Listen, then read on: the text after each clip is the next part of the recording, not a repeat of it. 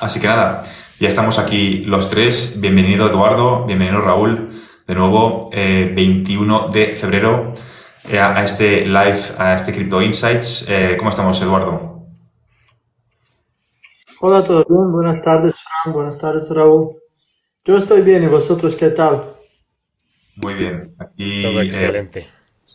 preparados para otro Crypto Insights que ya he recogido eh, varias preguntas del público que estaban aquí esperando a que les contestásemos. Y, nada, eh, la verdad es que han pasado muchas cosas. Eh, no sé si nos va a dar tiempo a comentar todo. vamos a intentar estar una horita contestando preguntas y comentando noticias de actualidad. Y la verdad es que, ¿qué os parece si comentamos, bueno, antes de todo, para que esto quede registrado, lo voy a volver a repetir, no os pongáis en contacto con los perfiles falsos. Los únicos perfiles oficiales eh, son el que estáis viendo ahora de Eduardo, Eduardo Farina SRP, el de Fórmula Bullish y el mío. Lo vuelvo a repetir, por favor, atentos. Eh, eh, son el que estáis viendo ahora de Eduardo, Eduardo Farina SRP, el de Fórmula Bullish y el mío. Lo vuelvo a repetir, por favor, atentos. así que tengo dos cosas que pueden ser interesantes, que hace, una de ellas hace tiempo que no lo comentamos, pero lo hemos comentado ya varias veces y es cómo estructurar un portfolio. Han hecho una triple pregunta, varios aquí del live, eh, de los 136 personas que están aquí mirando, y es cómo estructurar un portfolio de 20k, 20 mil dólares, un portfolio de 10 mil dólares y un portfolio de 5.000. Y luego, la otra parte que le hemos comentado en, en anterioridad, pero que quizá vendría bien refrescar, es el rol de XRP como moneda estable. Si os parece, empezamos primero por un portfolio de eh, 20.000 y que luego la gente lo adapte un poco a las, al de 5.000 y así simplificamos las, eh, las preguntas. ¿Quién quiere comenzar? Bueno, adelante, adelante, Eduardo. Eh, Empecemos de manera distinta.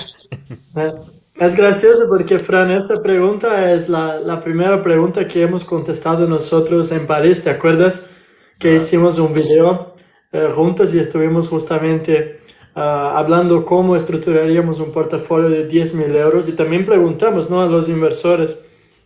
Ah, bueno, a ver, con, no sé si ahora estoy un poco perdido. Contesto, ¿20 mil euros o 5 mil? ¿Cuál era la pregunta? Han preguntado tres, tres cifras diferentes, 5.000, 10.000 y 20.000. Mira, hacemos una cosa. Cada uno de nosotros eh, responde a un modelo, a uno de los eh, tres portfolios. Así que, Eduardo, escoge tú el que quieras luego Raúl y yo el último, el que quede lo hago yo. Bueno, déjame ir por 10.000, ¿vale? Si yo tuviera 10.000 euros para invertir ahora, yo lo que haría pondría 70%, no, pero sí, 70% en XRP, lo haría así y lo dejaría sin, sin tocarlo. Yo pondría un 10% en XLM, entonces ahí tenemos 8.000 euros, ¿no? Y después tenemos 2.000 euros que yo pondría en market cap más bajos porque tienen mucha mayor fluctuación del precio y puedes tener ahí uh, una subida en el precio aunque no, no, haya movimientos desde Bitcoin o haya un bull run.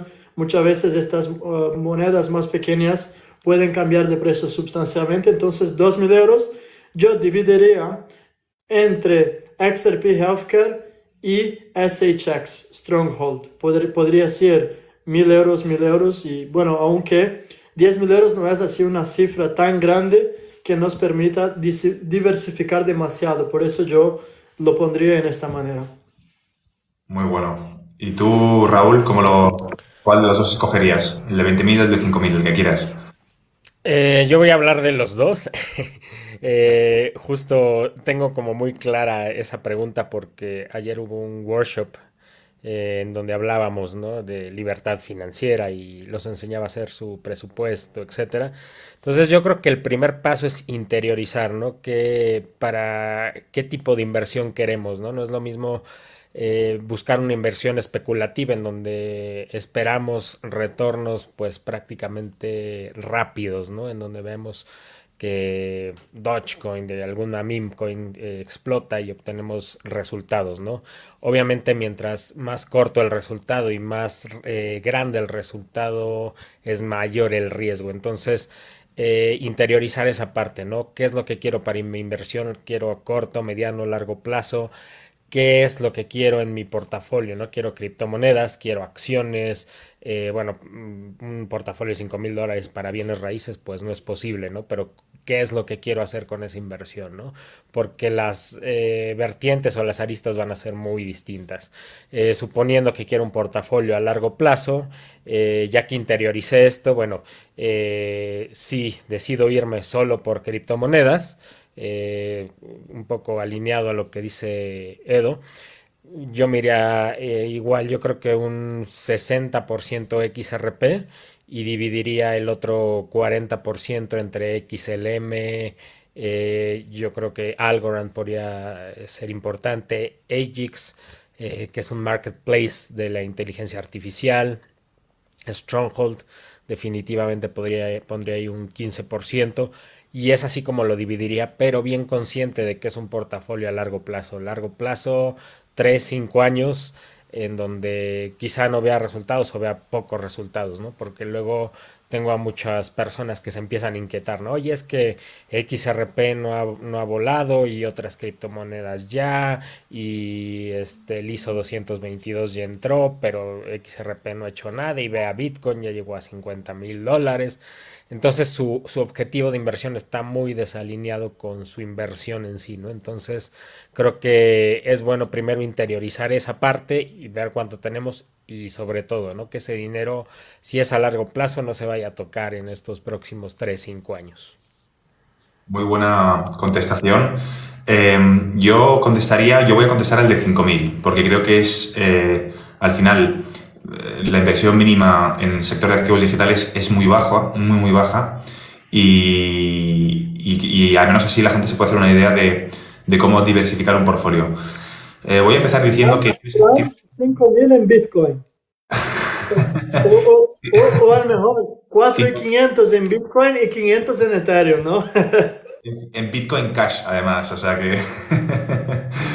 eh, yo lo primero que diría es que eh, tienes que estar mínimo 5 años, ¿vale? Si no estás dispuesto a estar 5 años por lo menos en el sector de activos digitales, eh, tienes que replantearte tu estrategia de inversión, ¿vale? Personalmente no creo que vayamos a esperar 5, no creo que vayamos a tardar 5 años en ver resultados, porque hay cosas entre medias muy importantes, la inflación, el lanzamiento de las CBDCs, ISO 20022, pero aún así, mentalmente tienes que estar dispuesto a esperar 5 años. Si no eres capaz de esperar 5 años, no tienes que un poco quizá pues formarte un poquito más sobre finanzas, inversiones. Es verdad que tiene mucho potencial, pero hay que tener paciencia, ¿no? Em, sobre todo para no tener esos objetivos a corto plazo no realistas. Eso es lo primero. Y en segundo lugar, diría que si vas a invertir solamente 5.000 euros, que eh, estés muy expuesto principalmente a dos activos, XRP y XLM. Yo voy a ser un poco más atacante en el sentido de de que es eh, más seguro tener un 80% de portfolio en XRP, vamos a, por simplificar, vamos a decir que son 4.000 euros en, en, XRP y te quedan 1.000 por invertir, ¿no? Pues vamos a decir que, otros 500 en XLM y los últimos 500 los puedes meter en, en distintos proyectos como XDC, eh, eh, puedes meter también, por ejemplo, en HBAR, eh, meter, por ejemplo, 100 euros en cada proyecto, ¿no? Eh, Algorand, Cardano, eh, IOTA, eh, escoger 5 y meter 100 euros por, por, cada proyecto.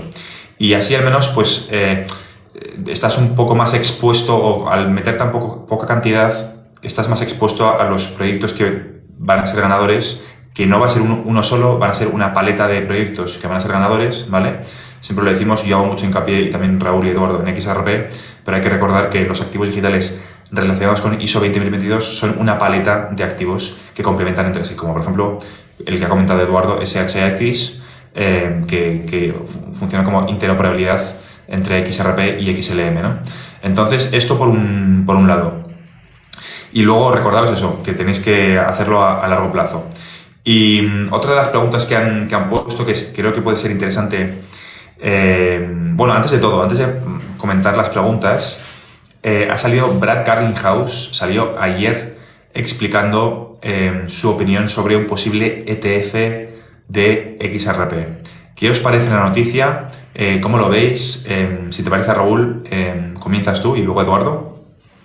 Claro, eh, bueno, eh, creo que es igual que pasó con Bitcoin, ¿no? Están institucionalizando los mercados criptográficos y básicamente, ¿qué, es lo que va a pasar? ¿no? Recordemos que el, tener un ETF de Bitcoin, de XRP, no es poseer el activo, ¿no? Es muy distinto tener eh, oro, por ejemplo, en tu casa o tener un ETF del oro, ¿no? Que hace un link o hace tracking al, precio del oro, ¿no? Entonces, eh, si tienes un ETF, e por ejemplo, de Bitcoin que ya existe, al contado, la institución financiera BlackRock tiene un respaldo en Bitcoin, ¿no? Pero no quiere decir que tú poseas el activo.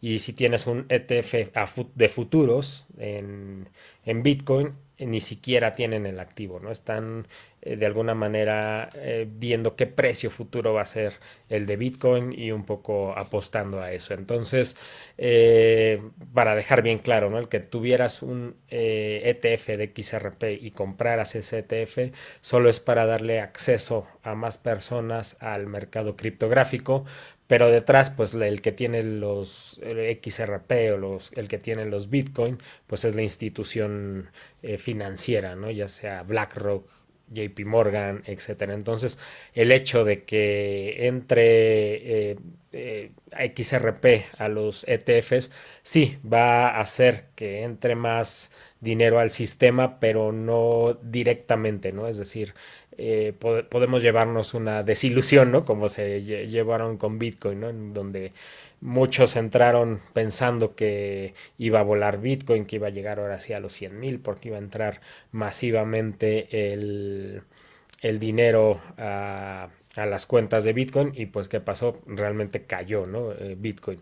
¿Y por qué cayó? Porque estas instituciones, grandes instituciones, pues compraron cuando Bitcoin valía 30 mil, previendo esta aprobación del ETF y cuando lo aprobaron pues no pasó nada porque no hicieron nada, ¿no? Realmente lo que hicieron fue abrir el mercado, ellos ya tenían las manzanas para vender, eh, abrieron el, mercado y las empezaron a vender, ¿no? Entonces, eh, al no haber esta, este juego de oferta, demanda, escasez, pues no, no pasó nada y aquellos que se desilusionaron, inclusive Grayscale, uno de los mayores tenedores de, Bitcoin, que venía arrastrando estas compras de Bitcoin, pues salió a vender, ¿no? Salió a hacer lo contrario de, lo que se esperaba y bueno, ya la historia ya la sabemos, ¿no? Entonces, el que salga es muy bueno eh, para eh, empezar a adquirir masificación, sin embargo, yo no esperaría movimientos importantes en el precio.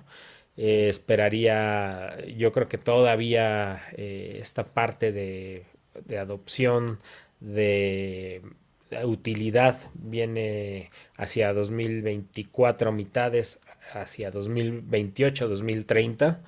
De hecho, una cosa importante, hay un estudio de Deloitte que justo ayer comentaba en, un video que hice sobre los bienes raíces, en donde hay una parte de los real-time payments que habla acerca de cómo el mundo está cambiando la parte de los pagos tradicionales a los real-time payments y hay una gráfica bien interesante, ¿no? Donde 2023, 2024 todavía está prácticamente entre los 2 y 5 trillones de dólares y se dispara hacia 2028, llegando casi a los 40 trillones de dólares, ¿no? Entonces, creo que estamos en esa parte, ¿no? Estamos viviendo esa parte donde estamos en 2, 5 trillones de dólares, todavía no hay eh, bastante masa o utilidad para tener completa toda la infraestructura, sin embargo, hacia allá vamos, ¿no? Esos 40 trillones de dólares solo de los cross-border payments y todo lo demás que tiene Ripple, ¿no? Para ofrecer. Creo que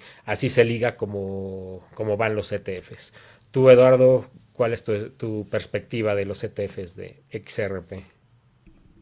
Creo que Raúl ha dado una, una explicación, una lección de verdad, ¿no? Muy completa y muy sencilla, ¿no? La verdad es que nosotros tendríamos una audiencia mucho mayor ahora mismo en esta live si estuviéramos aquí hablando, oye, los, los ETF de XRP van a llegar y estuviéramos pues dando un poco de hype, ¿no? Estuviéramos diciendo, y esto va a subir el precio y las instituciones, pero el hecho es que esta no, no es la verdad y nosotros aquí eh, estamos muy enfocados en transmitir lo que es real y no lo que es especulación. Miráis lo que pasó con los ETF de Bitcoin, los cuales nosotros hablamos todo el año que no tendrían un, impacto en el precio. Muy fácil sería si toda esta especulación fuera verdad. Yo ahora mismo pondría 20 mil, 50 mil dólares en, uh, en una posición long de XRP cuando estuvieran aprobados los, los ETF, ya que el, que el precio subiría así. Y ahí haría un millón de euros, ¿no? Muy fácilmente. Pongo el máximo leverage y hago una fortuna. Pero el mercado no funciona así.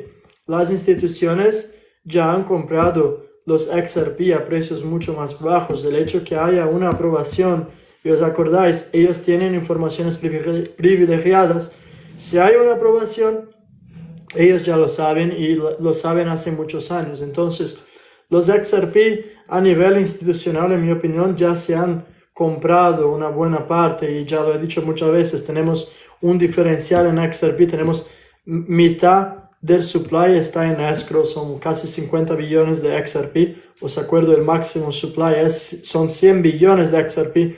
Estas instituciones ya compraron, ya tienen acuerdos y bueno, eso no, no lo puedo demostrar porque son NDAs, pero ya lo he dicho muchas veces, en 2019, cuando llegó uh, el SEC contra el proceso contra Ripple, ahí seguramente hay acuerdos del Bank of International Settlements, Fondo Monetario Internacional, que ya habrán acustado. Y os acordáis que cuando llegó el proceso, el precio de XRP bajó hasta 16, 17 céntimos, y en mi opinión, si no habían comprado, en esta ocasión lo han comprado. Entonces, los ETF, más, en mi opinión, son más un instrumento de manipulación del mercado. Cuanto más narrativas tengan ellos, más pueden uh, vender las noticias, pueden subir el precio, bajar el precio, controlar como quieran, ¿no? mañana se hackea la cuenta de Gary Gensler y pone XRP, ETF se han aprobado y ahí el mercado sube y baja y ellos están ganando mucho dinero y en mi opinión,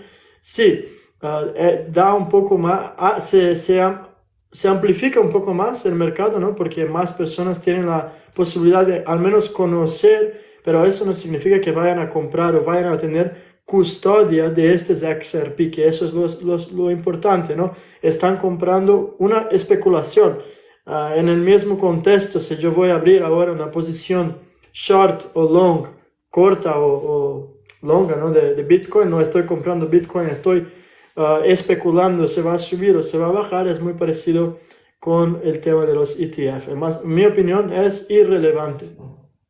Muy, muy de acuerdo con lo que habéis dicho los dos. Eh, muy difícil complementar algo de calidad con lo que habéis dicho. Yo simplemente añadiría que eh, al final lo que nosotros estamos buscando, el ETF, ¿qué representa? Simplemente es un mecanismo para el público, para retail, y nosotros no invertimos en activos digitales porque esperamos que las personas compren, invertimos en activos digitales porque esperamos que solucionen un problema para el sistema financiero. Eh, ese es el, problema principal eh, que la gente no, entiende con el sector de activos digitales, ¿no? Que, que hay un problema en el sistema financiero y que el sector de activos digitales puede solucionarlo. Si vemos alguna subida en los precios de ciertos activos digitales de utilidad, no es porque está muy bien que suban por ETFs, ¿vale? Que personalmente no creo que vayan a subir y sinceramente me da igual, porque yo lo que estoy buscando es una subida de utilidad. Y el ETF representa una subida, si acabas produciéndose, una subida especulativa de retail. Eh, y a mí me da igual y creo que a Raúl y a Eduardo también, ¿no? Estamos aquí por problemas reales eh, que se solucionan con activos digitales y no porque la gente, claro, la gente está acostumbrada a, pump and dump, ¿no? O sea, un proyecto que un creador de contenido lo promociona, eh, lo compran sus seguidores, sube de precio y luego lo venden. Y al final son la propia audiencia los que son los exit liquidity de los creadores de contenido que, bueno, todos los bueno, en fin, eh, lo habéis visto, yo creo que está súper comentado ya, todo el mundo sabe exactamente a qué nos referimos. Y al final lo importante es entender que los ETFs no son un mercado de utilidad, ¿vale? Está muy bien, es una buena noticia, Em, pondría XRP en, en, el punto de mira de la gente, ¿no? De la narrativa, em, para que ellos puedan controlar la narrativa. El único sentido que para mí tendría la aprobación del ETF es que serviría, si van a, si van a seguir inflando, yo creo que uno de los escenarios, ¿vale? es que se desinfle la burbuja de la bolsa e inflen de forma directa el sector de activos digitales. Eh, las, las, crisis siempre son transferencias de riqueza y uno de los posibles escenarios es que veamos cómo el capital se va del mercado eh, tradicional y se va al mercado de activos digitales. De hecho, en el Q4 de 2023, y veamos el desacople, ¿no? el famoso desacople que está todo el mundo esperando que ocurra eh, entre el SP500 y Bitcoin y todas las altcoins. Eso es especular, no sabemos exactamente cómo va a ser, ¿vale? Nadie lo sabe con certeza y simplemente tenemos que valorar distintos mecanismos sobre cómo se puede justificar de cara a la población una subida del precio de los activos digitales que yo creo que van a subir todos, incluido Bitcoin, incluido Ethereum, eh, por ahora, ¿vale? Veremos en el mercado de utilidad y si entra eh, una regulación estricta con el código penal, etcétera, ¿no? Todo el tema de Ethereum Gate eh, y, más cosas que mejor no nombrar para que no nos tienen el vídeo abajo, ¿vale? Porque hay otros creadores de contenido que cuando hablan de Ethereum eh, se les directamente se les banean las, las, cuentas, ¿no? Así que mejor intentar que no nos cierren las cuentas y personalmente creo que a largo plazo, aún así, aunque puede que Ethereum y Bitcoin sigan subiendo, hay un caso de corrupción importante y sobre todo a nivel de inversión no tiene, no tiene sentido, ¿no? Creo que hay que tener el foco en activos digitales que están en torno al dólar, eh, por, por, la subida exponencial que pueden tener, ¿no? Eh, y sobre todo que ya tengan recorrido ahora eh, y una base sólida en 2024, porque es importante recordar a la gente que va a reventar la burbuja. La burbuja en algún momento se va a corregir. No es nada nuevo, no es nada especial. Ocurrió con la burbuja de las .com. ha ocurrido, bueno, ocurre siempre, ¿no? De hecho, esta semana he hecho un vídeo muy bueno, inspirado en el vídeo que hizo, eh, que se llama The Great Taking, la gran confiscación, eh, que hizo un, el CEO, el antiguo CEO de un private equity, si no me equivoco. Y básicamente me pareció muy interesante porque explicaba cómo en la, en la época de los felices años 20, el sistema financiero hinchó la burbuja, o sea, los, los poderes, por así decirlo, de forma intencionada, hincharon la burbuja. ¿Por qué?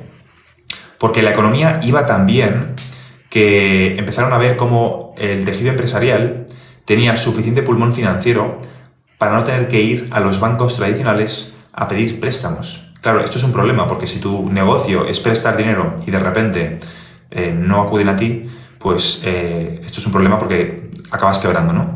Entonces, eh, cuando el sistema financiero tradicional vio que empezaba a crearse una especie de sistema financiero alternativo fuera de sus circuitos, lo que hicieron fue hinchar la burbuja. La hincharon, la hincharon, la hincharon y luego la reventaron, ¿vale?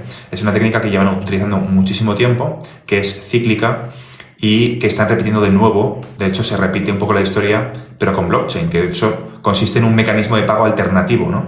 Entonces, ellos saben que va a ocurrir, están inflando la burbuja, igual que en la época de los años, los felices años 20, en el periodo de entreguerras, antes de la Gran Depresión, y eh, bueno, pues ahora mm, vamos a verlo repetirse de nuevo probablemente con el sector de activos digitales porque eh, quieren escoger ganadores y perdedores. Entonces la pregunta es, ¿quiénes van a ganar? ¿Quiénes van a perder? Y al final eh, es un poco como el arroba. El arroba al final tiene mecanismos, protocolos mejores, pero es el que se utiliza, es el que se ha utilizado por todo el mundo. Entonces, detectar qué es lo que quiere qué es lo que quieren hacer los bancos es una estrategia mucho más sencilla que intentar detectar que van a hacer 8.000 millones de personas. Los bancos en realmente son muy pocos.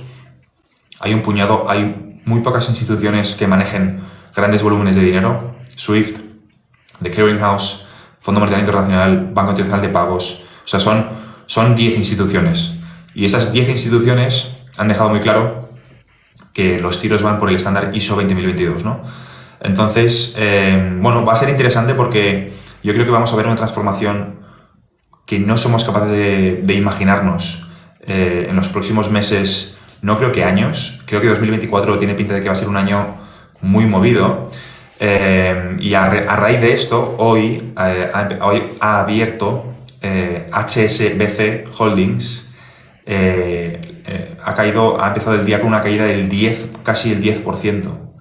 Eh, muy interesante porque, eh, bueno, antes de explicarlo yo, me gustaría que vosotros, bueno, veáis, que me expliquéis un poco cuál es vuestra perspectiva con los bancos, cuáles son vuestras sensaciones con los bancos este año. Marzo suele ser una fecha importante, eh, los mecanismos de liquidez que van a cerrar a partir de marzo, se habla también de un posible shutdown en marzo también por parte del gobierno de los Estados Unidos.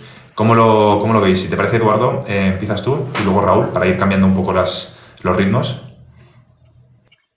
Ah, sí, yo quiero aprovechar, espera un segundo que he clicado en algo aquí. Quiero aprovechar y contestar una pregunta de alguien aquí que, que habla de la... Solo un segundo que se me ha congelado. Ah, ahora ya está. Bueno, alguien pregunta aquí de la versión privada de Ledger de XRP. Bueno, es una pregunta muy válida, ¿no? Entonces explico un poco qué es la versión uh, privada. Uh, no sé si vosotros habéis visto, pero hace cerca de una semana han aprobado una, un amendment uh, en el ledger de XRP que permite el clawback. ¿Qué es el clawback? Es la posibilidad de reverter transacciones que se ejecuten en el ledger de XRP. Entonces, imagináis, eh, en teoría, en el blockchain las transacciones son irreversibles, pero con esta aprobación, eh, eso tiene exactamente el sentido de permitir que la tecnología sea, sea implementada por los bancos, porque los bancos necesitan control total uh, del ledger. Entonces, la primera cosa que tenemos que entender es, el clawback no funciona con XRP, solo se pueden revertir transacciones de monedas que se han estado uh, criadas en el ledger de XRP, por ejemplo, stablecoins. Ese es el, principio del clawback, ¿no? Entonces, con eso uh, se va a integrar la versión privada del ledger de XRP. La versión pública es la versión que utilizamos nosotros. La versión privada va a ser la versión que van a utilizar los bancos. Con eso mucha gente se pregunta, pero ¿van a utilizar XRP o no van a utilizar XRP? Bueno, yo tengo una, una teoría, ¿no? Yo estuve investigando mucho y he encontrado documentos, incluso uno, si alguien quiere ver en más detalles puede ir en YouTube y lo buscas. CBDC um, Private Ledger, Banco de Tailandia, que es una carta que escribió Ripple hasta el Banco de Tailandia, lo hice yo el vídeo, lo he encontrado yo, donde Ripple está ah, comentando acerca de este ledger privado que tiene un consumo todavía más bajo energético, entonces es todavía más ah, eficiente en términos de consumo de energía. Ya el ledger de XRP casi no consume energía, pero esa es todavía una versión más optimizada del ledger de XRP.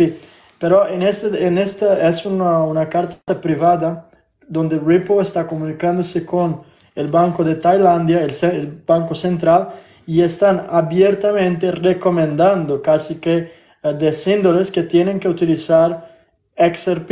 Sí, es verdad que no puedes utilizar eh, el ledger privado, con, no necesariamente con XRP, pero cuando uno va a mirar los documentos, eh, las conversaciones que tuvo Ripple con los bancos centrales, va a ver que Ripple está diciendo a ellos que utilicen XRP. Entonces, eh, en mi opinión, es una muy buena señal y eso, eh, eso lo aprovechaba aquí para contestar uh, cuál era la, la, pregunta de alguien aquí, ¿vale?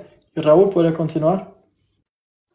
Y complementando, bueno, contestando tu pregunta, Fran, de los bancos, eh, vienen cosas bastante intensas, creo. La Reserva Federal, bueno, ya dejó ver las verdaderas opciones que, van a venir en el mercado con la, inflación y cómo vienen los recortes de tasas.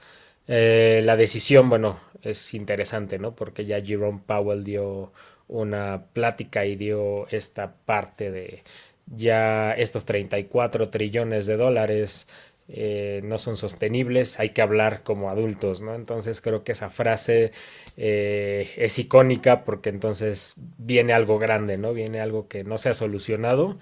Y es curioso, ¿no? Porque eh, hablábamos y veo preguntas, ¿no? Del Black Swan y cómo va a ser y, y todo esto. Y creo que todo apunta a los bienes raíces. De hecho, ayer estuve justo investigando y hay mucha información sobre problemas grandes de bienes raíces, no, no solo Evergrande en China, sino estamos hablando de New York Community Bank en Estados Unidos, de ciertos sistemas bancarios Entonces, eh, justo me dejaste pensando eh, cuando hablabas de esta parte, ¿no? del Black Swan y cómo se ha repetido con las .com y, creo que hay un link bastante interesante, ¿no? El, el hecho de que no suban las tasas de interés imprime dinero en el mercado, es decir, ingresa dinero al mercado y que hace que las bolsas de valores suban, que los bienes raíces, las hipotecas se mantengan o, bajen eh, las tasas de interés y esto crea esa burbuja que, comentas, ¿no? Y no hace sentido cuando estamos viendo los problemas que tienen la, la parte de los bienes raíces y entonces ahí es donde se liga, ¿no? Y, existe un problema grande, ¿no? Porque los bienes raíces es eh, la propiedad de, de la gente, ¿no? De, de, los que estamos aquí y es la base de esta pirámide del dinero, ¿no? Entonces, ¿qué pasa si hago una burbuja de los bienes raíces, la quiebro y contagio otros mercados? Por ejemplo, el mercado de acciones, hago un crash financiero de proporciones, eh, al parecer, eh, nunca antes vistas pues de entrada esta propiedad que tiene la base de la pirámide se va a ver reducida junto con otros mercados, ¿no? Entonces ahí es donde entra esta parte del nuevo sistema financiero, donde migro este sistema financiero a tokenizar bienes raíces, a tokenizar el mercado accionario, los productos derivados y todo el ecosistema financiero, ¿no? Entonces hace bastante sentido, yo creo que van a quebrar varios bancos y van a quebrar derivado de este tema, ¿no? De los bienes raíces. Eh, si ustedes ponen en Google bienes raíces China, van a ver toda la problemática de China. Inclusive están hablando de un poco entrar a eh, configuraciones de, socialismo para poder solucionar el problema, el hueco enorme que tienen con, con el tema de los bienes raíces. Si nos vamos a Estados Unidos, pues realmente el problema es igual, ¿no? Tienen un hueco enorme en problemas de bienes raíces, los bancos, los bancos eh, que prestan a los bienes raíces, entonces creo que por ahí va el Black Swan, creo que por ahí va el crash financiero, ya lo hemos hablado desde hace muchísimo tiempo, pero se ha ido intensificando todas estas noticias que existen en el ecosistema. Muy, muy buenos puntos. Eh, yo voy a contestar primero al de Eduardo y luego a Raúl, eh, a mí mismo, que en realidad he hecho la pregunta. Eh, a ver, a la parte de David Schwartz, perdón, a la parte del ledger privado, la gente tiene que pensar en esto de la siguiente forma, ¿vale? sobre la gente está preocupada con XRP, ledgers privados, ledgers públicos. Tenéis que pensar en el intranet de las compañías versus el internet público, ¿vale? Van a existir, existen de hecho, copias de XRPL para los bancos privados. Los bancos centrales no quieren que esa información sea pública. Y lo que hacen son copias exactas del, ledger de XRP para hacer las transacciones a nivel interno. Pero lo interesante aquí no es que hagan una copia exacta. Vamos a ver. Si tú haces una copia exacta del ledger de XRP, no es porque vayas a utilizar otra cosa, es porque vas a utilizar XRP, ¿vale? Es como decir que te compras un coche de gasolina y vas a meterle eh, de gasolina diésel, por ejemplo, y, en realidad no, no vas a utilizar diésel, vas a utilizar gasolina, ¿no? O sea, si compras un coche que tiene el motor de diésel, vas a utilizar gasolina diésel, ¿vale? Entonces pasan por alto el pequeño dato irrelevante de que están haciendo copias exactas del ecosistema de XRPL. Si fuese Bitcoin, nadie lo criticaría, estarían todos encantados, ¿vale? Entonces, por poner un poco de calma, eh, y en segundo lugar, explicado por David Schwartz, no mi opinión, eh, el valor que haya en el ledger de, eh, en las copias de XRP, en las copias privadas, va a ser igual en todos. Es decir, em, la idea de se verá reflejado en el ledger principal, es lo que pretende decir, ¿vale? Em, para poder comunicar todo ese valor, ¿vale? ¿A qué precios, de qué precio estamos hablando? Pues mm, yo me pregunto lo mismo todos los días. Para eso tendría que tener toda la información y como no sé cuánto dinero hay en el sistema financiero, no puedo hacer una predicción realista de cuánto eh, puede llegar a valer, ¿vale? Esto por un lado. Eh, otro tweet de David Schwartz en relación a lo que acabamos de explicar y por qué tendría sentido eh, el intranet interno de cada país, bancos centrales que son copias exactas del ledger de XRP y luego XRPL público al que tendríamos acceso todos, que es el internet público, ¿vale? es un Twitter Spaces que es bueno recordar para que la gente no se olvide. Y es que ahora mismo estamos en una posición a nivel internacional en el cual a ningún país le interesa que su país vecino imponga su divisa como divisa de reserva mundial, como divisa comercial. Y China estaría dispuesta a renunciar a que su divisa sea la divisa comercial mundial, siempre y cuando eh, sea la, que no, si no va a ser el yuan, lo sea una divisa puente, una, una divisa neutro que no pertenece a ningún país. Lo mismo Estados Unidos, lo mismo Rusia, lo mismo Europa, todos tienen interés en que podamos jugar en igualdad de condiciones, en que no haya un matón de policía, un, jefe que imponga sus condiciones económicas al resto de países, ¿vale? Esto solucionaría el conocido eh, dilema de Triffin, ¿vale? Que es eh, el dilema al que se enfrentan todos los estados, todos los imperios que tienen sus divisas como divisa de reserva. Y es un punto intermedio entre, oye, yo soy Estados Unidos, tengo mi divisa eh, como divisa de reserva mundial y por un lado quiero mantener el control de la economía mundial y, potenciarlo, pero por otro lado si imprimo demasiado dinero estoy yendo en contra de los intereses de mi nación. ¿Por qué? Porque devalúo su poder adquisitivo a la hora de imprimir, ¿vale? Con blockchain, con tecnologías de contabilidad distribuida, esto lo solucionas. Eh, es, es, increíble que estemos viviendo este momento eh, ahora mismo sabiendo lo que va a ocurrir porque como que no estamos normalizando una serie de conceptos, ¿no? Hablar de que un activo digital va a sustituir las funciones del dólar, pero es que esto va a ocurrir, ¿no? Y estamos en las etapas previas. ¿Cómo va a ocurrir? No lo sabemos. Entonces, esto lo ha explicado David Schwartz mismo, que yo creo que es el propósito final eh, de este activo, ¿no? Eh, entonces, ahí es donde entran, bueno, pues al final lo que estás haciendo es tokenizar todo el, todo el valor, el mercado de los derivados, eh, todo, el, todo el dinero en circulación, que es algo que no podemos cuantificar porque no sabemos cuánto hay, ¿no? Esto por un lado. Eh, en relación a un comentario que tengo aquí apuntado, que has dicho tú antes, Raúl, del mercado de pagos transfronterizos.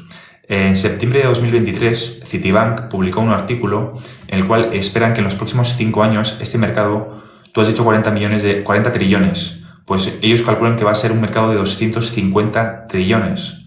El mercado de activos digitales ahora mismo es de un trillón. O sea que nos podemos imaginar un poco cómo de grande puede ser.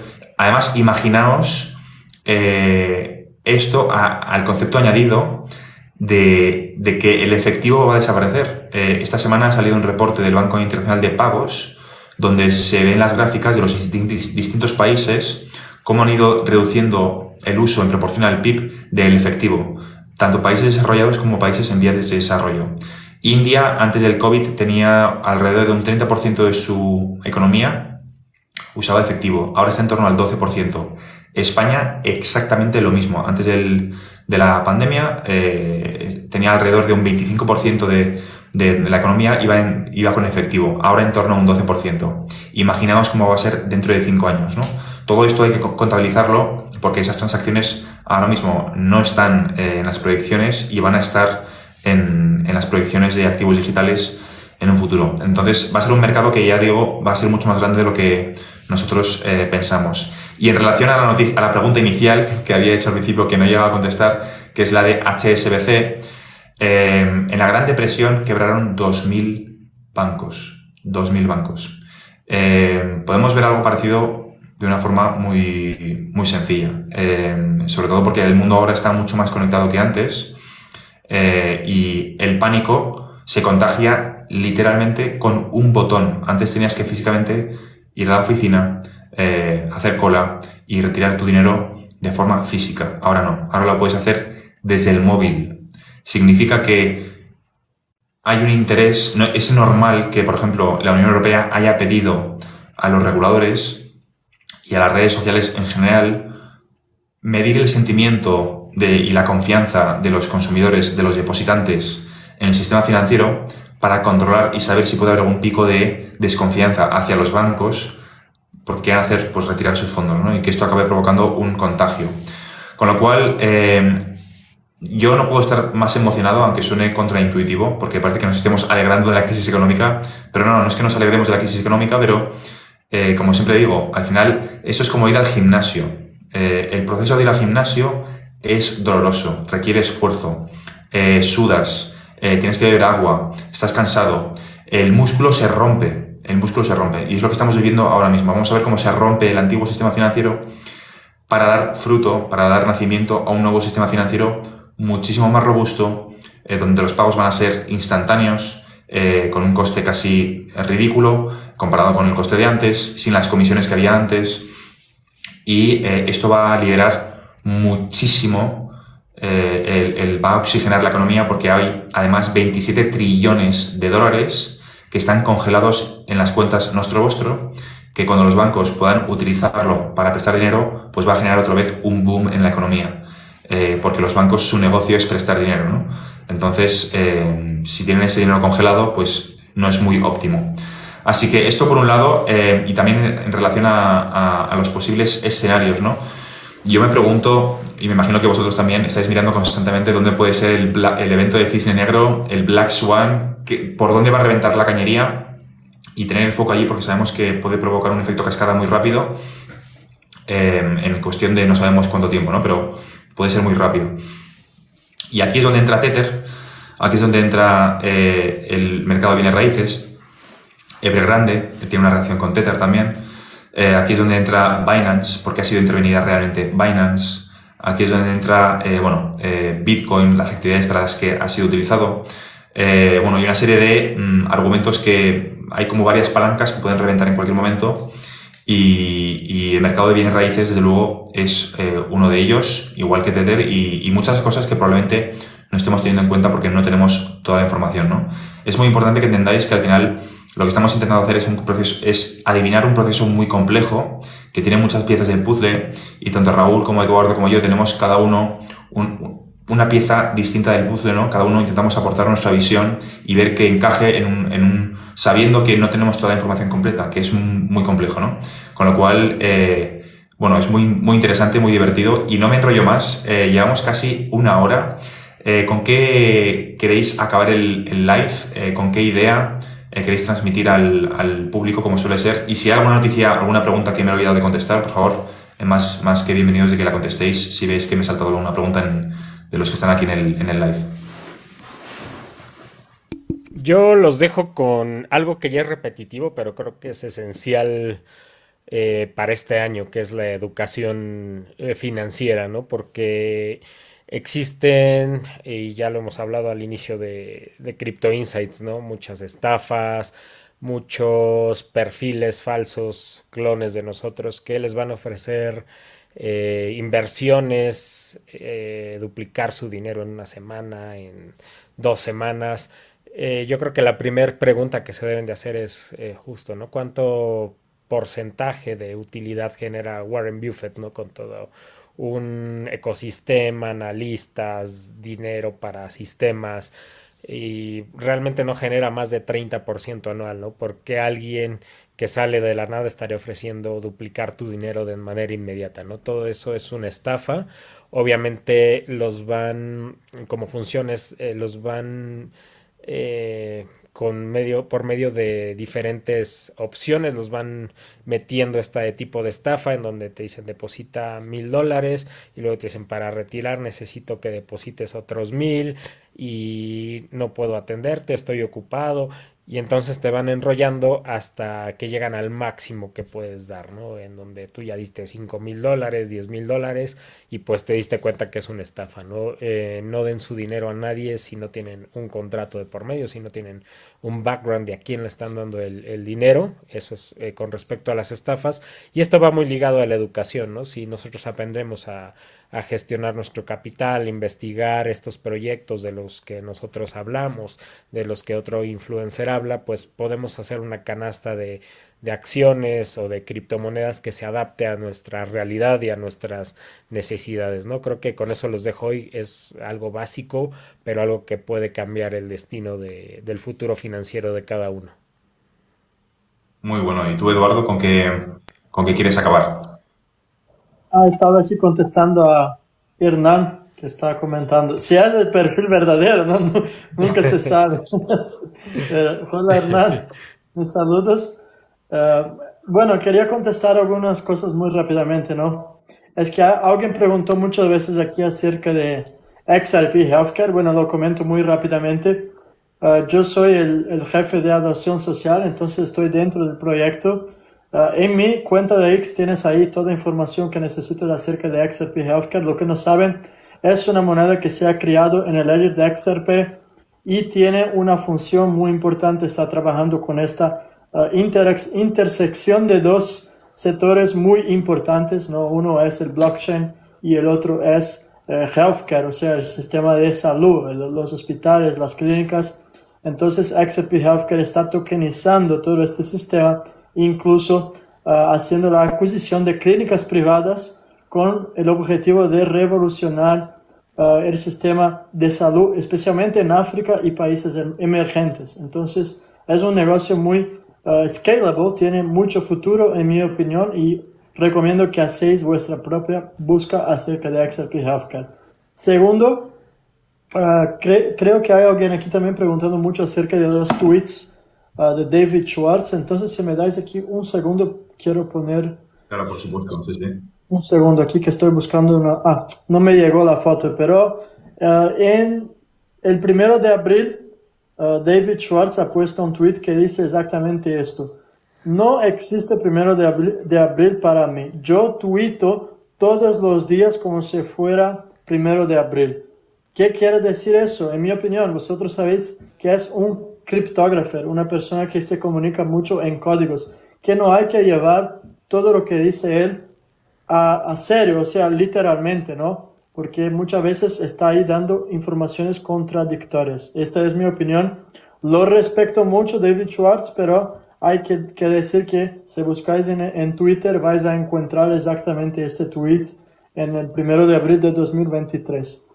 Y bueno, y lo último, eh, es que tenéis mucha atención con los estafadores, los engañadores. Eh, incluso esta semana he comentado con vosotros, alguien ha enviado 50 mil XRP a un estafador, a una, uno de estos videos de inteligencia artificial con Brad House. Entonces, tenéis mucha atención. Ahora, inteligencia artificial está casi en, en niveles que ya no puedes identificar casi lo que es real y lo que no es real Tenéis mucho cuidado, no enviáis vuestras criptomonedas a desconocidos. Yo diría que el 99%, 99.9% son estafas, ¿vale? Nuestros perfiles son estos aquí, solo clicando aquí, estáis seguros que somos nosotros, no vamos a pedir dinero a nadie. Y os dejo con eso, tenéis mucha atención y tenéis mucha paciencia también porque van a ser años muy movimentados y seguramente tendremos mucho que hablar aquí en Crypto Insights. Muy, muy buenas aportaciones. Yo acabaría diciendo que eh, paciencia, ¿vale? Eh, este 2024 tiene pinta de que va a ser un año importante. Eh, creo que vamos a volver a vivir algo muy parecido a lo que vivimos en el año 2020. veremos cómo, cómo evoluciona, pero parece que hay, este año hay tensión. Y también aprovecho para deciros que vamos a volver a hacer una ronda de invitados con Hernán Coronel, Sebastián, Nico Cabrera y más gente. Y lo que me gustaría es que pusieseis en comentarios eh, a quién querríais que trajésemos eh, a Crypto Insights para que hagamos un live con él y ir rodando, ¿no? Pues quizá podamos hacer, podríamos hacer un formato de una semana nosotros, la siguiente semana un invitado. Una semana nosotros, la siguiente semana un invitado. Estoy pensando un poco en alto, lo primero que me viene, y así, eh, como hace tiempo que, que no hablamos con, bueno, eh, que no traemos invitados, bueno, no la última vez que había un invitado yo no estuve, eh, pues eh, dar un poco de rotación y, ir compartiendo diferentes puntos de vista que al final, como he dicho, todos tenemos una pieza del puzzle y cuantas más piezas podamos juntar, mejor, una visión más completa vais a tener de, lo que está ocurriendo, ¿no? Ya estoy hablando como Yoda, me he dado cuenta, hablando con las, poniendo las, los, los verbos al final.